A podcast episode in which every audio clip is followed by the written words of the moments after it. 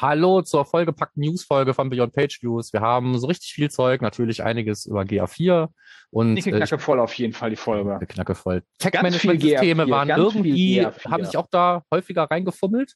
Mhm. Ne? BigQuery. BigQuery. BigQuery hatten wir. Und die Markus Bersch-Ecke. Wir haben eine Markus-Ecke. MB genau. präsentiert. Ja, äh, einmalig und nie wieder kommt. So, genau. alles das gleich. Bis sofort. Viel Spaß. Beyond Page Views. Der Analytics Podcast mit Markus Bersch und Michael Janssen.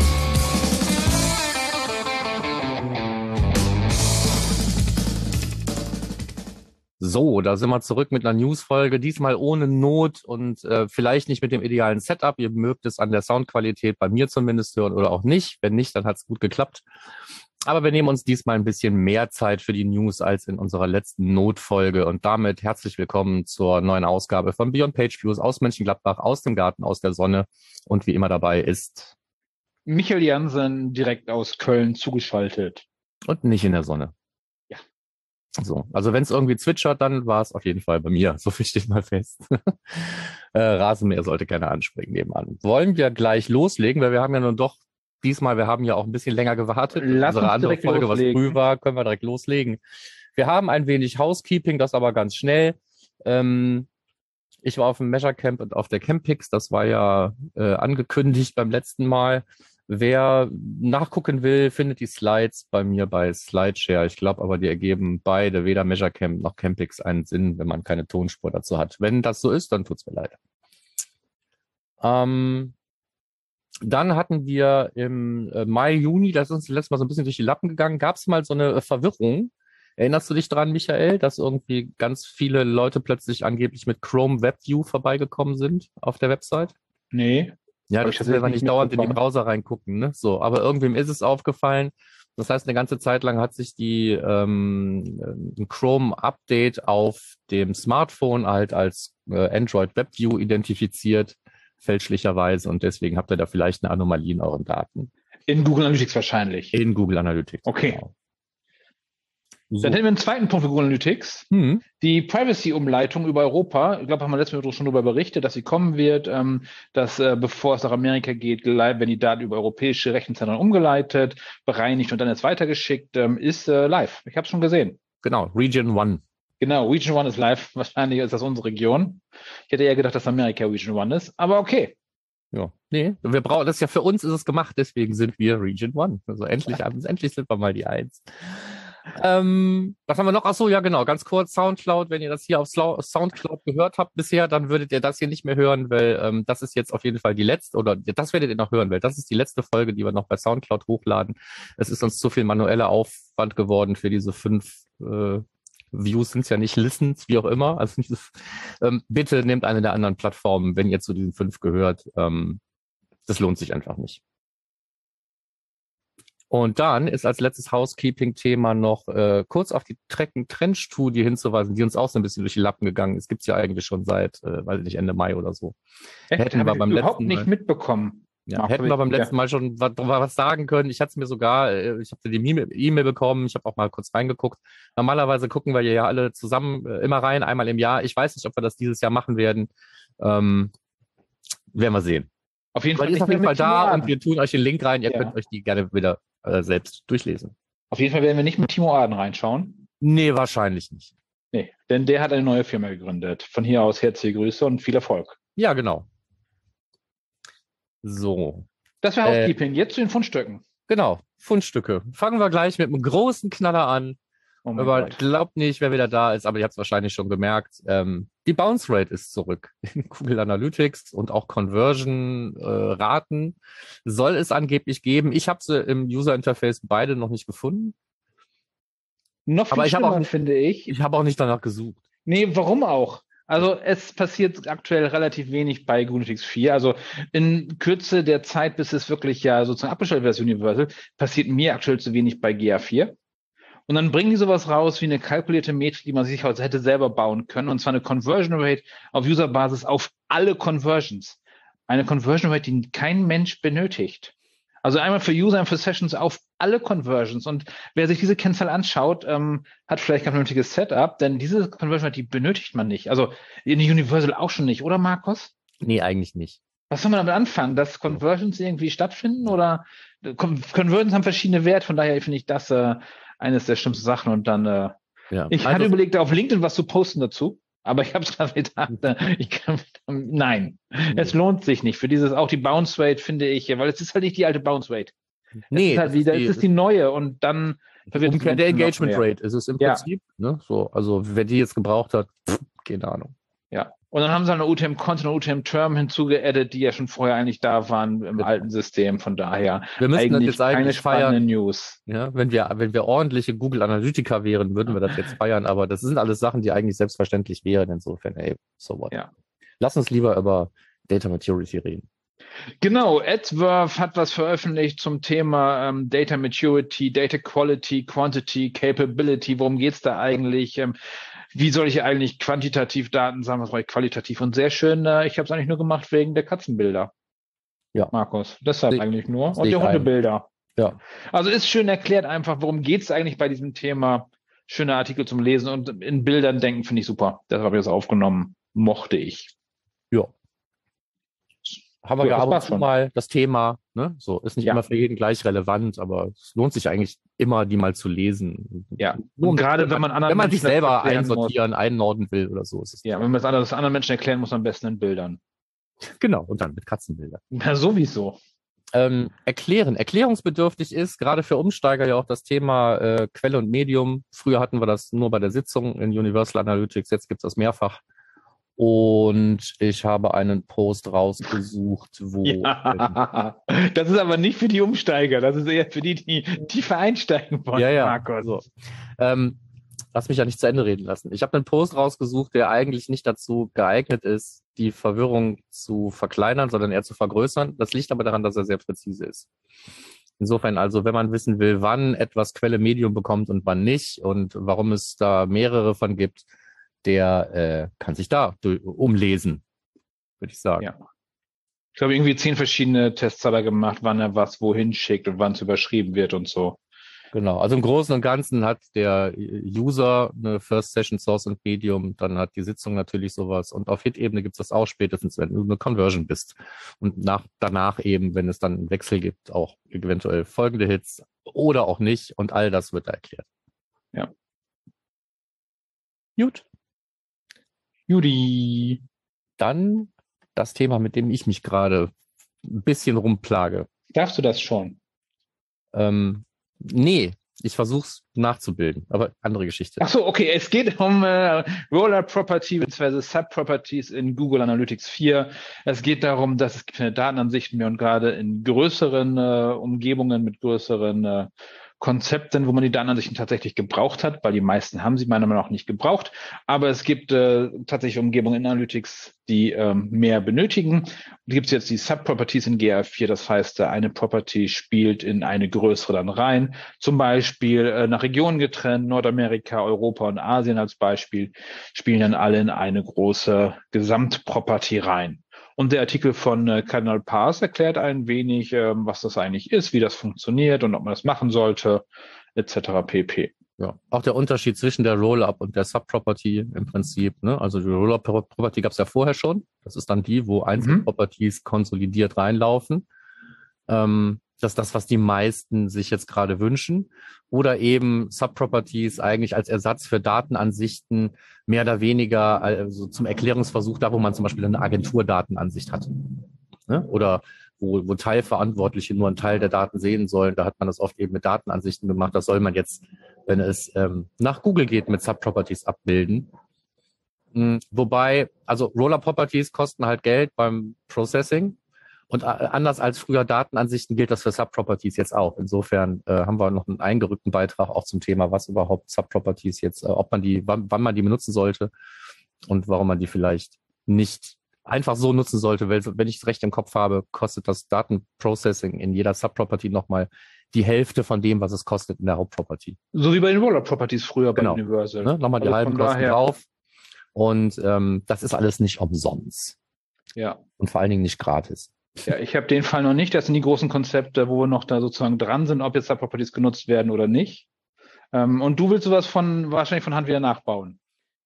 Ja, nicht von Hand, ganz alleine. Also mit Hilfe eines Server-Side Google Tag Managers versuche mhm. ich gerade, was passiert, wenn man so ein Konstrukt, wo man mehrere Subproperties hat, vielleicht wegen mehrerer Länder oder mehrerer mhm. Subdomains, die eigentlich einen anderen Zweck und so weiter erfüllen, ob man das irgendwie wieder vernünftig zusammenlaufen lassen kann. Einfach, weil ich den Anwendungsfall habe, dass wir genau das gemacht haben die ganze Zeit mit Universal. Mhm. Ne, da haben wir einzelnen ähm, Universal Datenstreams genommen und haben die dann einfach gebündelt an eine Property geschickt. Und weil ja mhm. Universal Analytics sich um Session und den ganzen Kram selber gekümmert hat, war das nie ein Problem.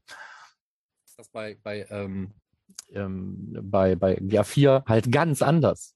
Ja, also bei äh, Universal ging es über einen Custom Task am einfachsten. Einmal ja. sagen, komm, schick nochmal alles nochmal an die zweite ID oder dritte oder ID. Oder das, ne? Einfach nochmal woanders hinschicken. Aber ja. selbst jetzt müsstest du eben doppelt taggen und so weiter. Das ist alles ein Riesenmist und deswegen bastel ich da gerade dran rum. Aber so richtig geil ist das alles noch nicht. Nimm doch einfach das, das, das Measurement-Protokoll dafür. Ja, die Probleme sind vielfältig. Also ich habe, ich habe einen, also äh, wir müssen das nicht zu lang machen, aber ich habe einen Blogbeitrag, den ich eigentlich komplett wieder löschen werde, weil er die Herleitung all der Fehlschläge ist, die ich habe. Ich habe das Gefühl, dass ich dem Ergebnis näher komme, aber am Ende des Tages werde ich nur einen kürzeren schreiben, wo dann das Endergebnis drin ist. Diese Herleitung darf eigentlich niemanden interessieren, weil es eine traurige Geschichte ist, was ich alles schon versucht habe. Ja, aber spannend, dass du da dran bist. Wann geht's online? Wenn es funktioniert, ich weiß es noch nicht. Ach so, Ach so ist, es ist ja so. Ähm, am Wochenende oder so. Ja, es nutzt, es nutzt mir nichts, wenn ich jetzt ähm, versuche, das auch noch auf BigQuery-Ebene ähm, so schnell wie möglich zu verifizieren. Also baue ich was, warte einfach zwei Tage und kann dann immer einen Tag zurückgucken. Mhm. Ne? So, das ist halt ein bisschen mühselig, aber es muss halt in den Reports stimmen und nicht im BigQuery insofern. Ja, so, Klammer zu. Ähm, ich wollte eigentlich was ganz anderes sagen, nämlich äh, wenn ihr äh, zu den Leuten gehört, die in der Lage sind, PDFs wirklich zu lesen. Entweder habt ihr da ein Gerät für oder ihr, ihr müsst halt nicht unbedingt dieses haptische Erlebnis haben, ähm, sondern ähm, könnt auch lesen und lernen, zum Beispiel am Bildschirm. Dann würde ich sagen, es gibt bei Humble Bundle, das kennt man ja, da gibt's immer schon mal. Kennt man nicht? Äh, nee, kennt man nicht. Also ich finde Humble Bundle sich halt regelmäßig irgendwie da irgendwelche Angebote, dass aus irgendeiner Branche, einem Thema oder sonst was Dinge zusammengepackt werden und teilweise wirklich zu coolen Preisen. Und dann kann man da hingehen und kann das kaufen und dann kann man eben auch noch ein bisschen ein paar Euro mehr bezahlen und dann geht das auch gleich für einen guten Zweck raus. So, und dieses Humble Bundle, was ich hier ähm, verlinkt habe, ist ein, ein E-Book-Bundle, wo es im Prinzip um ähm, ja eigentlich um Datenvisualisierung im Großen und Ganzen geht. Ne? Also auch so um Datenanalyse und Einstieg in Tralala. Es sind halt ganz viele, ich glaube 27 Stück oder so, hab vergessen, wie viele, ganz viele E-Books für, für, für einen schmalen Taler und ähm, guckt euch das mal an. Wenn euch das hm, irgendwie interessiert, reicht ja, reicht ja, wenn einen eins davon interessiert. Die meisten davon sind einzeln teurer als das Ganze. 22 sind 22. Reicht ja. Ja, auf jeden Fall. Okay. Humble Bumble. Humble, Humble Bumblebee, Humble Bundle. So. Genau. Okay, kannte ich noch nicht. Nee, echt nicht? Nee. Also ich habe hab schon mal ein, zwei Humble Bundles tatsächlich gekauft, mal eigentlich nur wegen einem Teil und dann ist der Rest, das ist dann wie so eine Wundertüte. Ach, guck mal, das ist ja auch geil. Ja. Ähm, ja. Gut. Also oft irgendwelche Lizenzen für Software oder sowas ist dann schon mal da drin. Ja, okay, cool. Besser als Clown. Ähm, so, jetzt hast du dir was mit dem Server-Side Google Tag Manager rausgesucht. Verrückt. Ja, hattest du das auch gefunden? gefunden habe. Nein, ich hatte das nicht, ich hatte es nicht gesehen. Okay, okay. Und zwar ähm, hatten wir es ja schon mal, du hattest auch schon mal gehabt, ähm, dass man in Firestore lesen und schreiben kann. Hm. Und ähm, jetzt hat MeasureLab was veröffentlicht, wie man direkt auf BigQuery zugreifen kann. Warum auch immer. Aber auf jeden Fall über den Umweg Firestore kann man jetzt sozusagen aus BigQuery rauslesen. Ähm, war wieder so Technikgefrickel, relativ langer Artikel. Ich finde es relativ umständlich für so ein bisschen Datenbankschreibereien. Ähm, aber wenn es geht. Das erste, was ich mir gedacht habe, ich sage, das geht bestimmt, aber warum so? so. Ja. Aber so jetzt auch. Ähm, ja, äh, warum geht's da ums, äh, ums Lesen? Wenn man schreiben kann man nativ, da gibt's eine API für Lesen, aber für BigQuery halt nicht. Und deswegen muss man Umwege gehen, aber da gibt's jetzt verschiedene Möglichkeiten. Das ist einer davon. Ähm, der äh, Beitrag, den wir letztes Mal hatten zu dem Thema Lesen und Schreiben und Firestore und so weiter, das war ja so ein Blogbeitrag mit einer, mit einer Anleitung, wo man aus einem Eventplan in, in, in, in einem Google Sheet im Prinzip ähm, Kategorisierungen nachher für die Events in GA4 über Firestore und den Server mhm. Google Tag Manager bauen kann. Das Ding habe ich auch mal nachvollzogen und habe tatsächlich auch schon zwei andere Anwendungsfälle gefunden, wo ich mit sehr wenigen Anpassungen halt an diesem App-Skript ähm, sowas ähnliches halt bauen konnte. Also ich finde, das ist ein, eine Goldgrube, dieser Beitrag. Also jeder, der da irgendwie nochmal dran will, der geht auf die News von vor zwei Monaten und klickt dann nochmal drauf. Das Ding Ja, cool. apropos AppScript, dieses JavaScript. Mhm. Was ist deine Ressource für jemanden, der noch, der ein bisschen was kann und noch ein bisschen lernen möchte?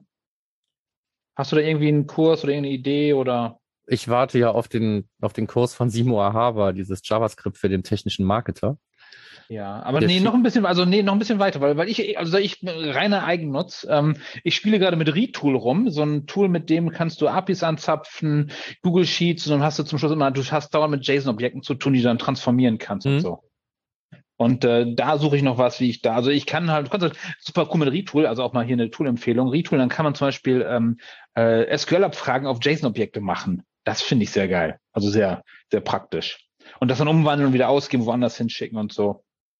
Aber du sagst, der Simo Hava, der noch nicht vorhandene Kurs ist der beste. Ja, weiß ich nicht. Würde ich, würde, also ich, ich habe ja nicht viele JavaScript-Kurse gemacht, muss ich ja, Ja. ganz ehrlich sagen. Also um genau zu sagen, eigentlich keinen, außer ähm, so ganz kurze, um so einzelne Hier von, von Konzepte verstehen. Self-HTML, hier vor 20 Jahren. Ja, und nee, den, also den, den habe ich gemacht. Also ich habe einfach durch Learning by Doing und der Rest ist halt äh, wie bei allen anderen auch Stack Overflow. Ja, kenne ich. Kenn ich. So, das ist auch mein Wissen, von daher dachte ich, will da mal ein bisschen strukturierter rangehen und so.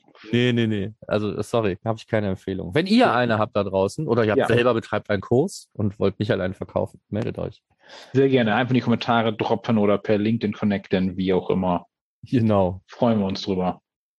Weil So. JavaScript wird immer wichtiger. Also ich finde auch gerade bei diesen ganzen No-Code-Sachen, du bist ja, ja beim Code unterwegs, mir ja aktuell, damit ihr nicht mehr dieses PHP-Gefrickel wie früher machen muss, heißt Gefrickel. Ähm, aber ähm, diese No-Code, diese neueren No-Code-Sachen sind echt spannend. Also was man damit bauen kann. Ja, habe ich, hab ich mich nie mit befasst, wenn man sich dann wieder von der Plattform abhängig macht. Ne? So, aber das äh, ist der klar. Nachteil, ja. Aber ähm, Retool kannst du auch selber hosten. Ja. Also muss ich mal, kann ich dem, dem, dem mal zeigen. Finde ich sau spannend, was man machen kann. Kann man auch die Analytics API abfragen und ähnliches. Machen wir. Mit Google Sheets zusammen mergen und basteln und so. Ähm, das aus der No-Code-Ecke. Okay, aber weiter geht's. Beste Beyond Page Views Livestream dann. Ja, stimmt, auf Twitch. Äh, wir Ja. coden irgendwie lustige Sachen Genau. auf Twitch. Endlich. Hier Alleine. endet übrigens sich dauernd irgendwie der Lautsprecher, keine Ahnung. Mal, mal kommst du hier aus dem, aus dem Monitor und mal aus meinen Kopfhörern. Ich hoffe, das versaut die Aufnahme nicht allzu sehr. Nee, ich, ich höre dich ganz gut. Ich höre dich klar. ganz gut. Ähm, was hat man noch? Genau, ich habe was gefunden, wo ich gedacht habe, Mensch, warum ist man da nicht selber drauf gekommen? Ähm, dann, es geht also darum, äh, Funnel zu bauen im Data Studio und hier wird einfach im Prinzip eine Tabelle genommen, die dann genutzt wird, um diese einzelnen Events, die die ähm, Funnel-Schritte darstellen, mehr oder weniger äh, einfach über, über, die, über die Form, also die Visualisierungsform einer Tabelle einen Funnel zu bauen. Mhm. Ist eine schöne Idee, aber mal eben hast du gesagt, das ist ein bisschen aufwendiger. Nee, mal, hab ich mal eben gesagt, ja, Irgendwie so mal schnell, also irgendwie so hast du gesagt, glaube ich. Wir können mal zurückspulen. Ja, du hast mal eben gesagt. Ne, ich, oder, oder, oder, ich hatte vielleicht gesagt, es ist einfach. Also, weil, weil man Okay. oft ja ähm, spezielle Visualisierung, also diese Community-Visualisierung braucht, wenn man einen schönen Funnel bauen will, äh, oder Ja. man hat halt irgendwie nur so Kennzahlen, Dinger und malt dann da Pfeile dazwischen oder sowas. Und, und das ist dann äh, sowas dazwischen.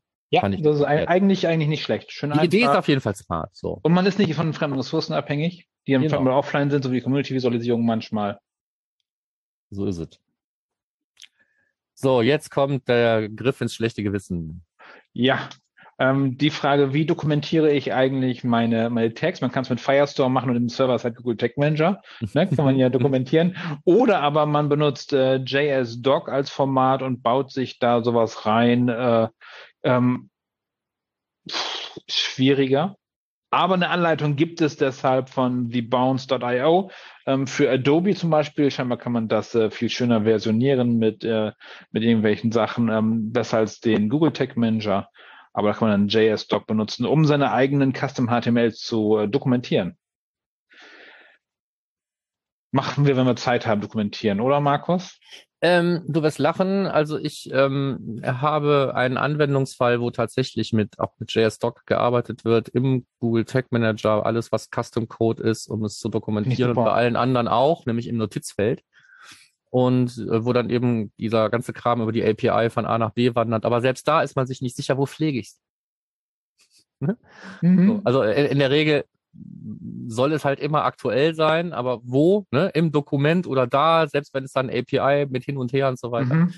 es hat alles so ein bisschen seinen Vor- und Nachteil, aber es ist halt so, wo mehrere Leute an etwas arbeiten, ist Dokumentation wichtig sinnvoll. und warum dann nicht gleich in, in einem Format, was einem Standard entspricht, da sind wir uns, Ja. glaube ich, einig. Ja, darum habe ich den, äh, den Beitrag auch rausgesucht, weil ich die Idee super finde. Ja. Ähm, wenn wir noch gleich noch mal was zu den Naming Conventions, äh, auch das gleiche Kerbe. Macht alles Genau. einfacher, wenn man So. Also auch so Sachen nutzt. wie, was weiß ich, äh, bin ich ja mit dran schuldig, mehr oder weniger, wenn man jetzt irgendwelche Community-Templates für den Tech-Manager schreibt, rein hypothetisch oder so, ne, könnte man natürlich auch mehr dokumentieren, als man es in Ja, der Regel da wäre JS tut. gleich praktisch, oder? Wenn ist. Wahrscheinlich nicht verkehrt. Dann können die Menschen, das gegenprüfen, dann die Entwickler, zumindest in vielen Projekten, wo ich bin, dürfen das der Entwickler gegenprüfen, bevor es live geht. Äh, dann können die, äh, Vielleicht wird das ja irgendwann mal passieren. Man muss ja nicht die alten Dinge, aber vielleicht ab dem nächsten oder so, keine Ahnung, ich nehme es mir einfach mal vor. Ja. so. Ähm, Dokumentation. Was habe ich? Ach so, ja, was ganz kurzes, ähm, eigentlich. Also der Beitrag ist gar nicht so kurz, aber das ist, weil mehr oder weniger die Entstehung und die Herleitung von dem Tool, was dann nachher darin verlinkt ist, beschrieben wird. Es geht darum, dass wir ja den, den Dimensions und Matrix Explorer zum Beispiel haben und lieben. Also ich weiß nicht, wie es dir geht. Also ich gucke da immer wieder nach. Also, dass ich irgendwo einfach ein Schema habe, wo ich nachgucken kann, wie heißt das Feld in der API oder sonst was. Und sowas Vergleichbares für BigQuery hatte sich mal jemand gewünscht und hat es dann einfach gebaut. Und der. Beitrag verlinkt darauf, wie das ganze Ding entstanden ist und auch wie man als Noob in, in, R zum Beispiel sowas dann nachher nutzen kann, mit welchen Bibliotheken das gebaut wurde. Und das Ding kann man halt durchklicken. Wenn man es braucht, kann man sich da durch das BigQuery-Datenschema klicken. Darum geht's eigentlich. Mhm. sehr schön. Das war's auch schon. Ja. Glaube ich. Dann bin, dann bin ich jetzt dran. Mhm. Apropos, apropos BigQuery. Ich habe einen Beitrag mitgebracht, äh, Power-Tipps für ähm, GR4-Implementierungen. Und ich bin gleich beim ersten gestolpert, weil der macht einen Timestamp in jedem Event. Markus. Mhm. Das lieben wir bei, bei, bei GNU/Linux 4, ne? Timestamps zerstören uns sozusagen die Oberfläche. Ähm, Ah, ist das immer noch so? Ich weiß es nicht. Die Kardinalität läuft immer noch. Ja, aber es ist, es ist ja, also angeblich ist es so, dass wenn du in einen Report reingehst, heute, in den Standard-Report, und dann fügst du eine sekundäre Dimension hinzu oder sowas, und dann äh, wirst du da auf dieses blöde Other oder Unassigned stoßen, ne, wegen, Mhm. wegen der Kardinalität. Dann, sagt Google, versuch das Gleiche doch morgen nochmal, weil wenn Google weiß, dass du diese Information brauchst, dann wird die beim Processing für den nächsten Tag berücksichtigt und dann könnte das plötzlich funktionieren. Ist das jetzt ein Gerücht oder nicht? Keine Ahnung. Ich habe es noch nicht ausprobiert. Aber eigentlich ist es keine schlechte Idee, eine ein eindeutige oder selbst wenn man sowas hat wie, was weiß ich, zum Deduplizieren hast du eine Event-ID ähm, oft, ne? Also wenn du jetzt äh, deduplizieren willst von, von, von, von Hits hier für die KPI oder so, für die äh, Mhm. Conversions API. Die Dinger sind unique. Das geht gar nicht anders, sonst funktioniert die ganze Event-ID nicht. Die hängen dann oft an den GA4-Events dran. Schneidet man die jetzt am Server wieder ab, bevor die nach GA4 kommen oder nicht? Keine Ahnung. Also ähm, man will ja eigentlich gerne auch ein, ein eindeutiges Merkmal bei jedem Event haben und sei es nur, um das zu referenzieren oder wiederfinden zu können. Ja, aber ganz wichtiger Punkt dabei, darum habe ich den Beitrag genommen, weil wir überlegen müssen, brauchen wir es ähm, in der GA4-Oberfläche oder für BigQuery? Das heißt, ich mache die Dinger dann nicht zur Dimension. Und dann spielen die auch nicht rein in die Kanalität. Das heißt, ich kann den Timestamp beobachten, kann ihn mitnehmen oder auch eine Random Number mitschicken, so eine Event-ID, die ich auch wie auch immer generiere, aber nicht zur Dimension machen. Genau, also nicht Das registrieren im Prinzip bei- als, als Dimension. Ne? Genau, und das muss man inzwischen mit Konzept überlegen, wo brauche ich die Daten eigentlich? Ja. Weil ich kann die ja an BigQuery schicken, wie ich will, aber ich muss ja nicht zur Dimension machen, weil dann treten nämlich die Probleme in der Oberfläche auf. Ja. Die musst du, musst du halt nur auch dann benutzen. Ne? So, also du musst auch mit BigQuery arbeiten, sonst nutzt halt alles nichts. Also ich würde mir wünschen, dass, dass wir das äh, demnächst auch einfach als Dimension registrieren können und gut ist. Aber werden wir sehen. Ja, aber da sind ein paar, paar, paar coole Tipps drin, Mhm. finde ich. Ne? So auch wie man mit Unter dem anderem die Unique. Event ID, unter anderem. Und die Unique Event ID. Die ja äh, fälschlicherweise ist da der Je Hoshua verlinkt und nicht du mit deinem äh, Template. Ja, Hat er stimmt. falsch gemacht, hat der, okay. ist egal. Ähm, Übrigens, übrigens, wenn ich nach Templates suche, suche ich meistens nicht die Template-Namen, sondern die Autorennamen. Entweder Simo oder dich bei, bei Templates, die ich benutze. Komme ich mal schneller zum Ziel. äh, ist auch oft so, weil ich weiß, wer ein Template gemacht hat, aber ich habe keine Ahnung, wie das Ding heißt. Genau. Ja. habe ich, hab ich wirklich tatsächlich recht häufig und dann suche ich da direkt nach. Ja. Ähm, ja, schöne neue Welt.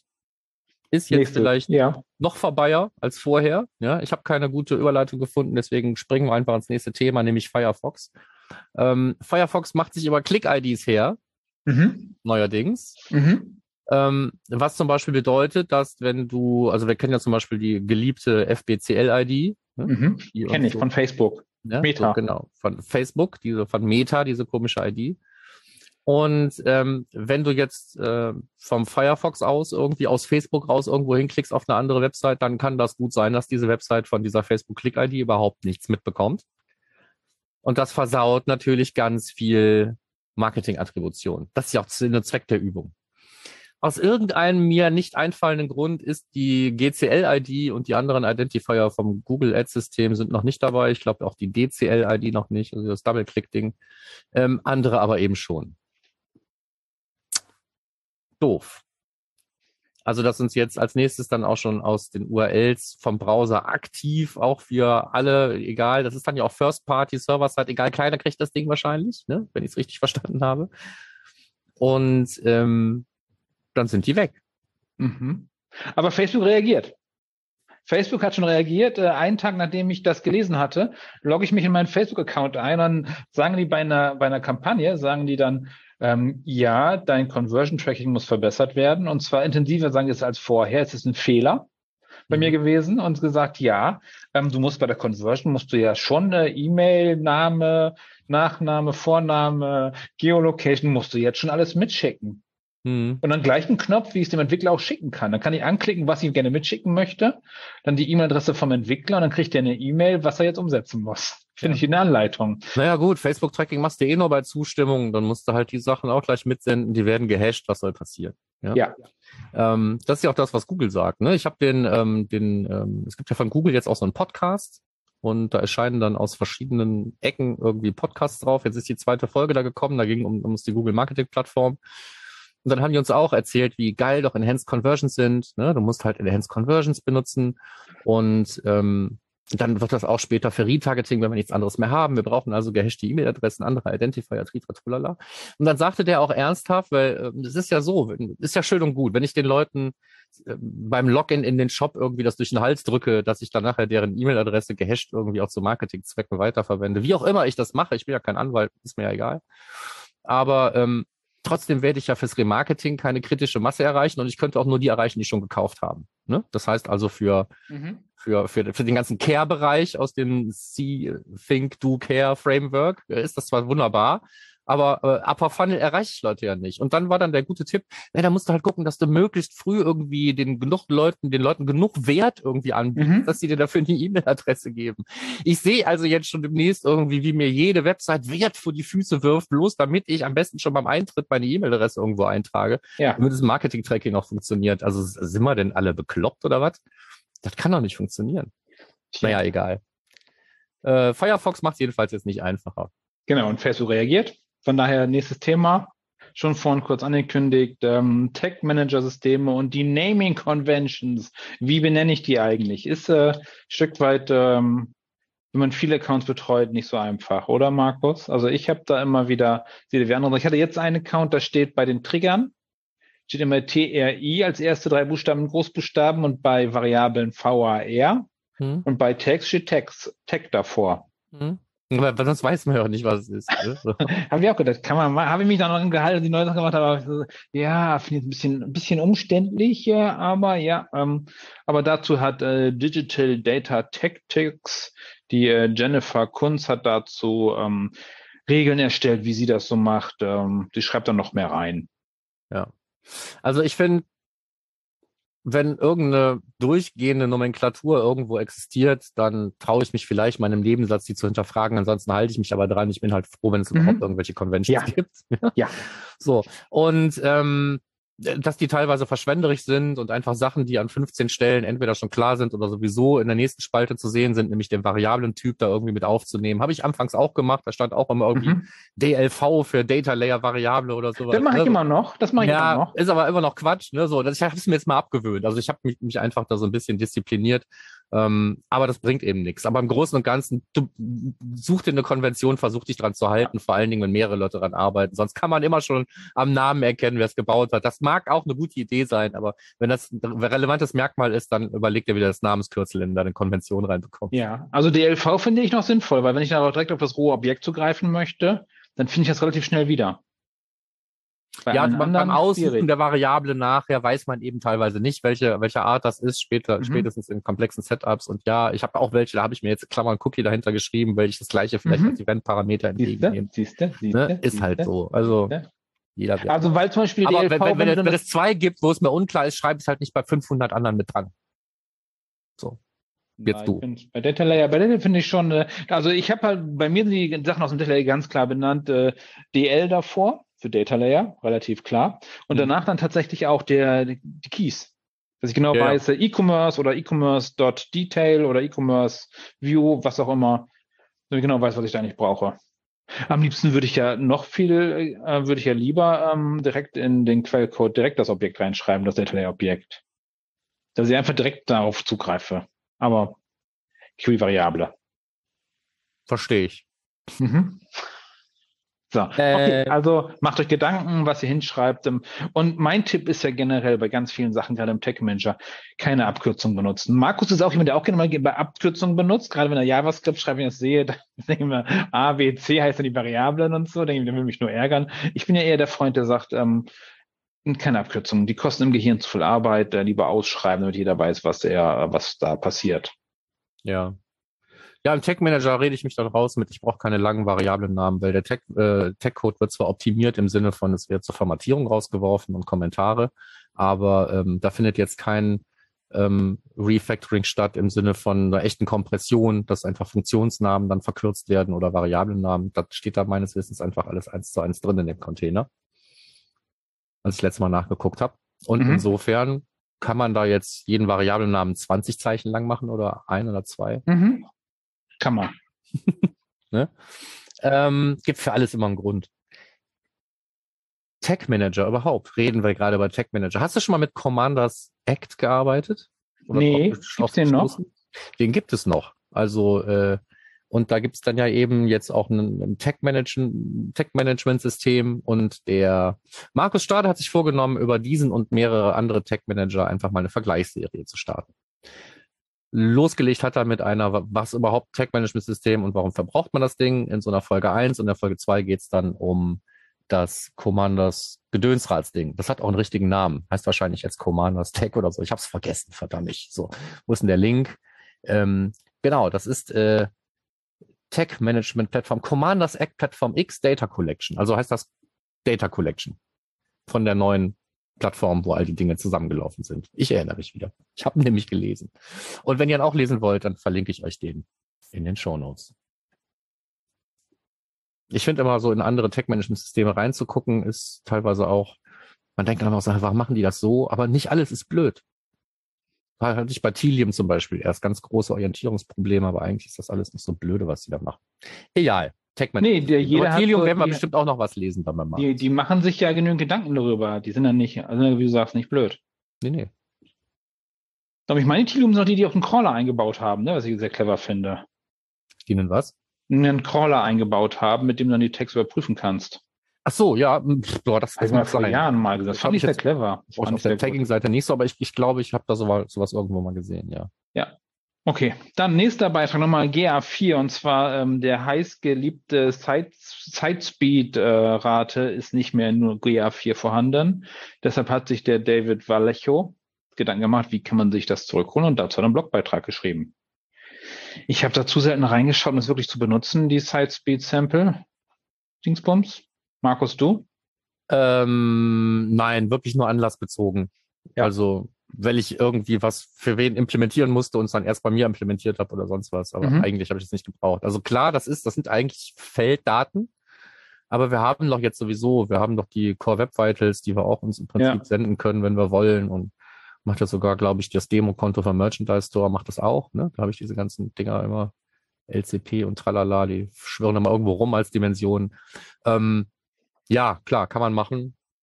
Muss man nicht. Ja. Aber wer es er- vorher er hat gebraucht hat und sagt, das genau. ist für mich ein K.O.-Kriterium, für den gibt es jetzt auf jeden Fall auch einen Weg, das in GA4 reinzuziehen. Genau, und er hat es 100% nachgebaut. Das heißt, du kannst auch die Sample Rate einstellen. Das heißt, du kannst die 5% nehmen, die voreingestellt waren, oder die 100%. Kannst du selber überlegen, wann du es machen möchtest. Genau. Überhaupt dieses ganze Auseinandernehmen, wie der ganze Kram funktioniert, fand ich ganz interessant. Ne? Mhm. So wie die das mit der Sample Rate machen, dass das alles im Prinzip äh, der Client entscheidet, ne? indem einfach über eine Checksumme, die irgendwann dann was auswirft zwischen äh, 1 und 99 und genau damit wird dann einfach bist du drunter unter der Sample Rate, bist du drin, sonst draußen. Mhm. Das hätte ich jetzt auch gelöst. Ja, ich nicht Ja, wahrscheinlich. Achso, Keine Ahnung. okay. Wie hättest du es denn gemacht? Weiß ich nicht. Komplizierter. Okay. Mm, ja, damit Dann, wie wäre es denn, wenn wir mal deine Veröffentlichung mal kurz durchgehen? ja genau. Ich habe Du hast ja relativ viel in der letzten Zeit veröffentlicht, von daher, ähm, was hast Ja. du denn so gemacht? Ich habe hier einmalig wirklich versprochen, habe hier eine MB-Ecke eingerichtet, weil es einfach so viele Sachen war. Ich wollte es einfach bündeln. Ist, ist MB von MB Spiele? Gibt's die noch? Genau, MB, MB präsentiert. Bong. Ja. Der Ne? Gong. Wer kennt ihn noch? Viele nicht. Äh, ja, stellt euch einfach einen Gong vor an der Stelle. Ähm, es gibt so ein paar Sachen, wo ich dran rumgefriemelt habe in den letzten Wochen und habe gesagt, ich weise einfach mal drauf hin. Punkt Nummer eins ist, ich habe ähm, mit ein bisschen Stolz zum allerersten Mal in meinem Leben einen Pull-Request gemacht, ähm, weil ich beim Matomo Tech-Template für den Google Tech Manager, also den clientseitigen Google Tech Manager, mir gewünscht hatte, etwas einfach per Variable umstellen zu können. Und dann habe ich ganz kackendreist einfach einen Pull-Request gemacht und der war rubbeldi-katz verarbeitet. Und dann bin ich auf den Geschmack gekommen, habe noch eine, ein, zwei andere Änderungen äh, reingepackt, wenn es um ähm, diesen ähm, Privacy Mode geht, den wir brauchen in Deutschland halt, um uns als TTDSG zu halten. Den kann man nämlich aktivieren bei Matomo, wenn man möchte. Das heißt, äh, will man Matomo nutzen, um auch ohne Consent zu tracken, kann man nicht einfach sowas wie zum Beispiel die Browserauflösung auf, auslesen und ob PDF funktionieren und ob es ein Plugin gibt für Silverlight und so. Und das sind alles Standardinformationen, die vom Matomo-Tracking erhoben werden und mit einem speziellen Kommando kann man das Ganze deaktivieren. Und damit das auch mit dem Tag möglich ist, deswegen hatte ich noch einen zweiten Pull-Request gemacht und beide sind schon verarbeitet. Wenn ihr also damit Yeah. arbeitet, gab es zwei Updates. Und das ist jetzt was einfacher geworden. Vorher habe ich immer zwei Tags gebraucht, einfach um das gleiche zu erzielen. Das kann ich jetzt mit einem Tag machen. Das hat mich fröhlich gestimmt. Okay, Was- nächstes. Ähnliches wird es auch bei Pivik Pro geben. Da ist allerdings, das wird äh, in den August-Sprint reinlaufen. Ähm, da habe ich sowohl für das clientseitige Tag so ein paar Änderungen gemacht, als auch für das serverseitige Tag. Die haben nämlich jetzt relativ neu, ist auch noch nicht in der Gallery, ein serverseitiges ähm, Pivik Pro Tag gebaut. Das fand ich super, weil dann konnte ich meins wegwerfen. Ich hatte ja selber mal eins, aber ich hatte nie Bock, das Ding zu pflegen. Deswegen habe ich gedacht, irgendwann macht das mal irgendwie an. Jetzt hat es Pivik Pro selber gemacht. Die haben also ein Tag-Template ähm, veröffentlicht, mit dem man die eingehenden Hits, zum Beispiel im Universal-Format, die da reinkommen, dann einfach auch vom Server aus an seine Pivik Pro-Instanz senden kann. Ähm, also da haben wir ein Beispiel, wo man einfach in einem Format was sammelt und was in einem anderen Mhm. verarbeitet, ne? äh, wo wir immer wieder davon reden. Und das Ganze funktionierte nicht so richtig geil mit GA4-Events, und deswegen habe ich da auch noch ein paar Änderungen gemacht und die werden hoffentlich im August dann auch da reingezogen. Und dann sind auch diese Templates ein bisschen cooler geworden. Aber auch jetzt schon sehr hilfreich, beide. Jo, das war mein äh, Beitrag zur ähm, ähm, Open Source Qualität. Es macht ja immer Spaß irgendwie, ne? So was ist trotzdem ist es ein bisschen mühselig. Dann hat mir jemand ähm, bei einem Klassiker, das war irgendwann, weiß ich nicht, letztes Jahr, vorletztes Jahr, ich weiß nicht wann, da habe ich auf dem UMT mal was dazu geschrieben, so dass nicht jeder, der sich Google Analytics Alternative nennt, auch eine Analytics Alternative ist. Und da kommen alle naslang immer mal irgendwelche ähm, Kommentare rein bei dem Ding. Der rankt offensichtlich gut. Glückwunsch, Mario, gut gemacht. Und ähm, da hatte jemand gesagt, ja, ich benutze ja Digistats und hatte ich vorher nie gehört. Kannst du das, Digistats? Mhm. Und Digistats ist so ein, so ein Player aus dieser, ich sag mal, plausible Trackbox-Klasse. Mhm. Ich kannte den nicht, habe mir den auch mal angeguckt und wer sich mal anschauen will, was dabei rausgekommen ist, findet einen Kurztest bei mir auf dem Blog. Was viel länger gedauert hat, ist mein Experiment ähm, der Vermessung meiner eigenen Website ausschließlich über das Google Analytics 4 Measurement Protokoll. Hat's funktioniert? Es hat funktioniert. Ich würde es als Teilerfolg verbuchen. Wenn ich Bock hätte, mir alles selber in BigQuery zu attribuieren, hätte ich alles, Mhm. was ich brauche. In GA4 kommt weniger an, als man da haben könnte. Das ist die Kurzfassung eines ziemlich langen Beitrags, der sich auch bei mir auf dem Blog findet. Genau, einfach lesen in shownote termfrequenz.de und in unserem Bereich. So sieht es aus. Und dann abschließend habe ich einfach, weil ich faul bin, diese ganzen LinkedIn-Tipps. Ich hatte so montags und freitags immer mal so ein paar GA4-Umsteiger-Tipps bei LinkedIn veröffentlicht. Ähm, die habe ich einfach gebündelt und nochmal im Blogpost gepackt. Ähm, das ist schamlose Zweitverwertung. Aber falls ihr die LinkedIn-Tipps nicht gelesen habt, weil ja auch nicht jeder unbedingt bei LinkedIn ständig irgendwie guckt, ob ich da was geschrieben habe oder nicht, und trotzdem ein paar ähm, Tipps für seinen Umstieg braucht, der findet ihr jetzt da im Blog zusammengefasst. Damit sind wir tatsächlich fast am Ende unserer Newsfolge, wenn da nicht noch die Simo-Ecke wäre. Genau, die Simo Echo. Simo hat was veröffentlicht zum Server-Side Google Tech Manager, Debugging und dass man einen äh, Preview-Header schicken kann. Ähm, ich hatte da noch nie Bedarf für, aber du wahrscheinlich. Nee, ich habe da noch nie Bedarf für und das ist auch eigentlich nicht neu, aber wahrscheinlich gab es da jetzt irgendwie mal Fragen zu und dann ja, schreiben wir mal was. Ne? Okay. Und was es auch gibt, ist ähm, unter äh, ga4bigquery.com gibt es mehr oder weniger einen Platz, glaube ich, wo teilweise äh, Dinge, die so aus dem, aus dem, aus Simos GA4 BigQuery Kurs rausploppen, äh, vom entsprechenden Dozenten dieses Kurses äh, da auf einer separaten Plattform bereitgestellt werden. Da gibt es so ein paar Kochrezepte und ähm, andere Dinge rund um GA4 in BigQuery. Ja, ich meine, die Seite gab es schon vor dem Kurs. Das, das wird wahrscheinlich so sein. Wahrscheinlich ist, ist, ist, ist diese, diese Seite da gewesen und dann ist der Johann halt zum Dozenten Ja. in diesem Kurs geworden. Hühnereierproblem wissen wir nicht. Ja. Jedenfalls ist das Ding nützlich und ich habe es vorher noch nie wahrgenommen, warum auch immer. Und Ja. jetzt ist es hier. Wenn sich jemand beschäftigt, Verlinkt. link dahin. Ja, Okay, sind wir durch. dann waren wir, wir durch. Genau. Wir haben noch einen Job oder zwei. Sogar. Ja, hast du einen? Ja. Habe ich. Okay, brauchst du keinen. Äh, nee, ich, ich habe einen. Danke. Hab genug zu tun zurzeit.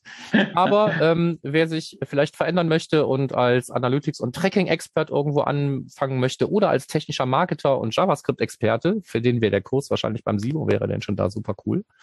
Ähm, der findet Jobangebote bei LWP aus dem schönen Österreich bei uns in den Shownotes. Und ich wurde extra darauf hingewiesen, dass egal ob Vollzeit, Teilzeit, freie Zusammenarbeit, man braucht einfach jemanden. Das heißt, melde dich da, wenn das was für dich ist. Du musst auch nicht nach Österreich unbedingt. Es gibt Remote. Mhm. Die LWP klang für mich nach Landwirtschaft irgendwas. Wegen LW. Ähm, Ähm, ist aber eine Agentur. Ja, genau. Steht auch bestimmt für irgendwas, habe ich jetzt wieder vergessen. Ja, für Lukas Weichert und Partner. So war das. Siehst du mal. Okay, dann Termine, Termine, Termine. Termine, nicht viel. Ähm, 29.09. ist das SEA-Camp in Jena. Da waren wir beide gelegentlich schon mal. Also ich war in Jena noch nie. Ja, ich war schon in Jena. Fahre ich mal hin. Äh, hatte 2019 schon mal im Dezember ein Thema eingereicht. Das steht jetzt immer noch auf der Agenda. Mal gucken, ob wir das wirklich machen oder nicht. Ich werde mal zwei Vorträge mitbringen zur Sicherheit. Dann äh, ist der Measure Summit, der ist ja virtuell, also online, äh, am 15. Unter measuresummit.com hatten wir auch schon mal darauf hingewiesen. Kommt Mhm. jetzt immer näher. Und am 17. ist der OMT in der Pyramide, glaube ich. Mhm. Du bist bei allen dabei? Bei OMT, keine Ahnung, weiß ich nicht. Measure, Summit, wenn, dann am Bildschirm und guckend. Mhm. Und, und SEA-Camp ist geplant, dahin zu fahren. Okay, ich mache hier nächstes Jahr wieder mit. Ja. Okay, damit wären wir auch durch. Vielen Dank fürs, fürs, fürs Zuhören. Genau. Gebt uns freundliches Feedback, bewertet uns am liebsten bei iTunes oder sonst wo. Ähm, nur nicht mehr auf Soundcloud.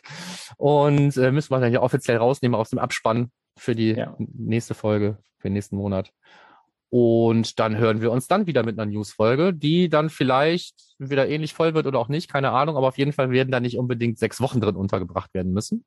Deswegen war die heute was länger. Ich weiß nicht wie lange, weil aus irgendeinem Grund steht hier meine Aufnahme immer noch bei 10 Minuten, 5 Sekunden. Irgendwas ist da passiert, keine Ahnung. nicht gut. Wir haben eine Ersatzaufnahme, wenn ihr Genau, das hier hört. wir haben ein Backup-System. alles, was ich am Anfang keine- über die Soundqualität Ja. gesagt habe, ist völlig egal, weil jetzt haben wir sogar nur noch die Backup-Aufnahme. Dumm Ja, gelaufen. bei, bei mir auch, aber das reden wir später drüber. Bis Ja. dann, dann. Ciao. Ciao.